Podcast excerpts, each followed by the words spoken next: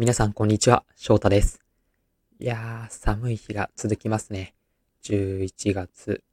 入って1週間ぐらいはまだ大丈夫かなと思ってたんですけど、一気に寒くなりましたね。完全にヒートテックが必要な季節になってきました。すごい寒いので、皆さんも風邪をひかないように気をつけてもらえたらと思っています。それでは、今日も放課後に仕事終わりに少し残ってお話をしていきましょう。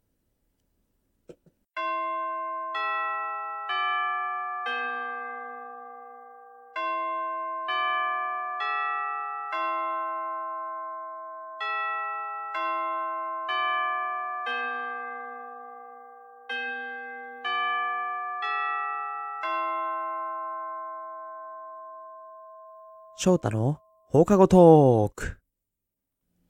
はい。皆さん、改めまして、こんにちは。ラジオ翔太の放課後トークへようこそ。パーソナリティの翔太です。このラジオ番組は、元学校教師である私翔太が、放課後の教室に残っている生徒こそ、スチューデントリスナーさんの皆さんと談笑を楽しんだり、コーナー企画で交流をしたりしていこうという番組になっています。現役学生の方はもちろん、かつて学生だった人も、ここでは学生時代に戻ったつもりで番組を楽しんでいただけたらと思っています。タンド FM のレターやインスタグラムの DM で番組への参加をお待ちしています。はい。ということで、今日はコーナー紹介というところで、これからやっていきたいなと思ってるコーナーをいくつか紹介していきたいなというふうに思っています。まず、まあ一つ目はね、普通オタっていうところで、ぜひ感想だったりとか、私への質問っていうものを送ってきたら嬉しいなと思っているんですが、それ以外に、えー3つこんなコーナーいつかやってみたいなって思っていたものをご紹介させてください。まず一つ目のコーナーは、先生あのねというコーナーになっています。いや、これ世代がもしかしたら出てしまうかもしれないんですけど、あのね帳って聞いたことありますか？小学校低学年1、2年生とかだと思うんですけど、先生あのねとか、あのねっていうところから先生へとの連絡文章みたいなところで、今日あったことだったりとか、こんなことしたよっていうところを報告するようなノートみたいなものになるんですけど、まそれにあやかって、先生あのねから始まる文章を皆さんから募集して、スチュデントリスナーさんの相談事だったりとか、今悩んでいることにアドバイスをしたり、勝手に応援したり、あーだこーだ言っていこうっていうコーナーにしようかなと思っています。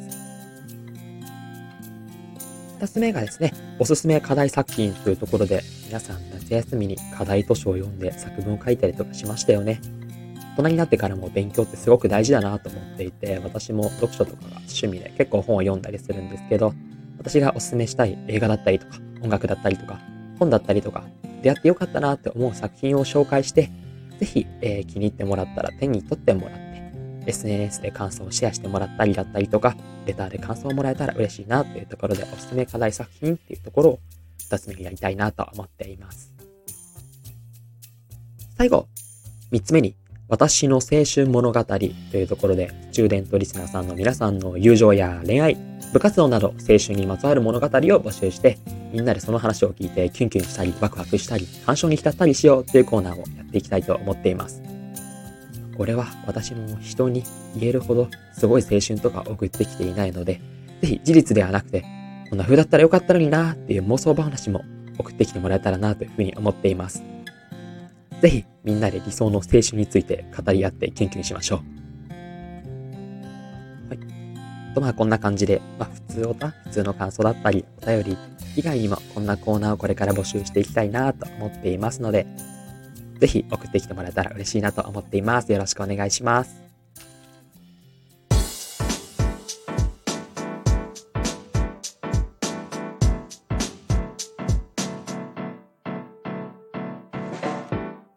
翔太の放課後トーク。